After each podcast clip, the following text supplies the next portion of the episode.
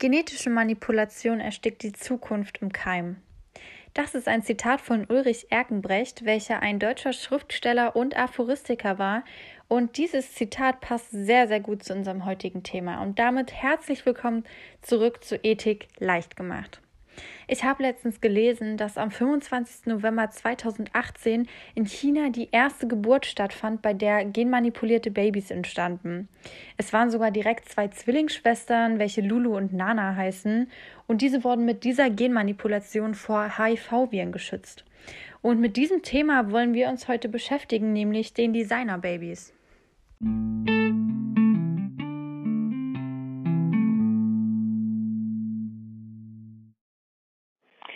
In den letzten Jahren machte die Entwicklung der Designer-Babys sehr große Fortschritte. Bei einem natürlichen Vorgang besitzt die Eizelle einer Frau einen Chromosomensatz, genauso wie die Spermazelle eines Mannes einen Chromosomensatz besitzt. Verschmelzen beide, so entsteht ein Embryo, bestehend aus zwei Chromosomensätzen. Besitzt der Vater zum Beispiel grüne Augen, so trägt er das Gen für die grünen Augen in seinem genetischen Material und vererbt dies an sein Kind weiter. Besitzt die Mutter hingegen braune Augen, so besitzt sie das Gen für die braunen Augen im genetischen Material und vererbt dies ebenfalls an ihr Kind. Somit besteht eine 50% Chance, dass das Kind braune bzw. grüne Augen erhält, da nur eines der beiden Gene aktiviert werden kann. Dieses Prinzip gilt für ca. 20.000 andere Gene. Hat niemand der beiden Elternteile das Gen für zum Beispiel blaue Augen, so besitzt das Kind eine sehr hohe Wahrscheinlichkeit, ebenfalls keine blauen Augen zu bekommen. Mithilfe der Designer-Babys kann aber das Aussehen, die Ausstattung, der Charakter und bestimmte Merkmale alles durch die Gentechnik beeinflusst werden. Nun kommen wir zu der Geschichte des Ganzen. Die Idee kam von Dr. Jeff Steinberg in den 1970er Jahren. Vor der Aufdeckung der Doppelhelixstruktur der DNA 1953 arbeitete Frederick Griffith an einem Projekt, das es 1928 ermöglichte, dass die DNA das Molekül der Vererbung ist. 14 Jahre später wurde dann dieses Experiment durch Oswald Avery weitergeführt, welcher herausfinden wollte, was genau das Vererbungsmolekül war.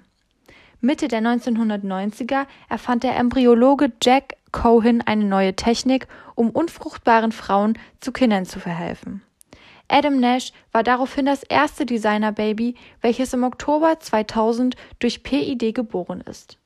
Die Eltern von ihm besaßen genetische Störungen, welche an die Tochter weitervererbt wurden. Diese wurden jedoch durch eine Knochenmarktransplantation gerettet. Um auf das PID-Verfahren zurückzukommen, besteht dieses aus In-vitro-Befruchtungen von Embryonen. Dadurch findet die Einpflanzung gesunder Embryonen in die Gebärmutter statt. Für ein besseres Verständnis des Ganzen möchte ich jetzt ein bisschen was über die Herstellung eines Designerbabys erzählen. Natürlich findet als allererstes die Erzeugung des Embryos statt. Innerhalb der ersten fünf Tage wird dann eine Zelle entnommen, welche daraufhin überprüft wird auf zum Beispiel die frühzeitige Erkennung möglicher Probleme, welche man somit aus dem Weg gehen kann. Designerbabys würden eine Menge Vorteile mit sich bringen.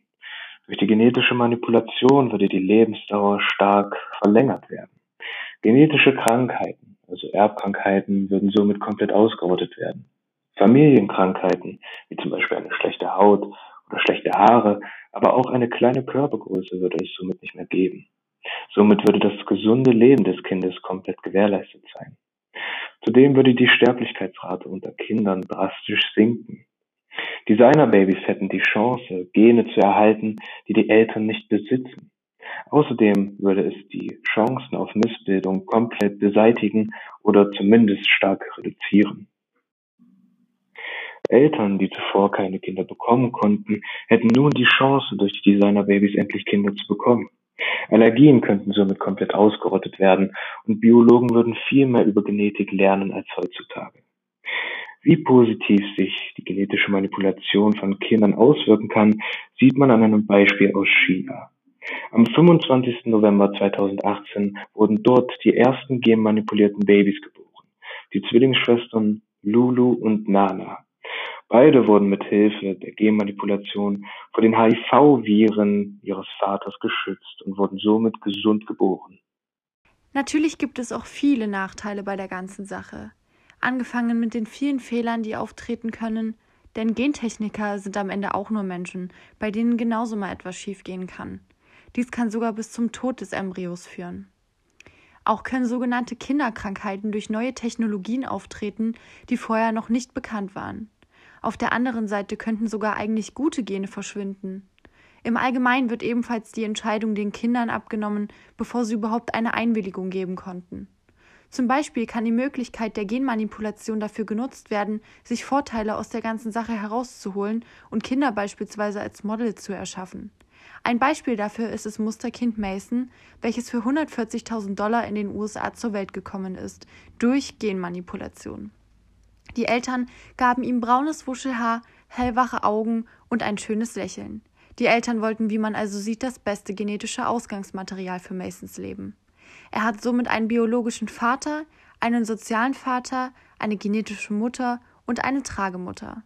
Daran sieht man, dass es auch oft nicht nur um die Gesundheit des Kindes geht.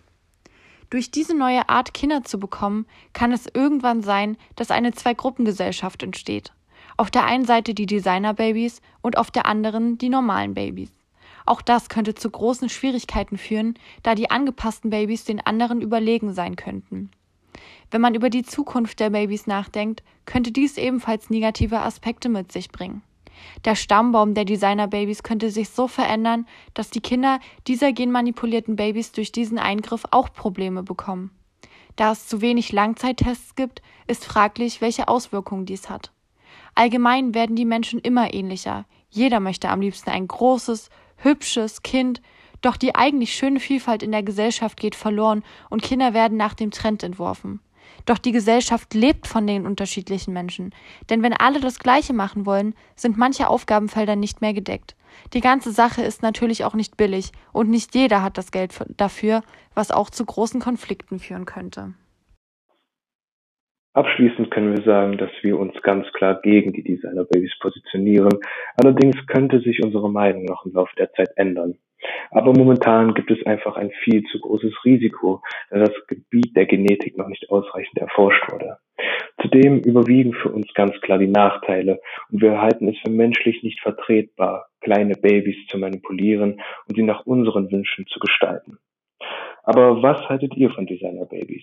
Findet ihr es eine gute Idee, kleine Kinder genetisch zu manipulieren oder seid ihr eher dagegen? Lasst es uns doch wissen.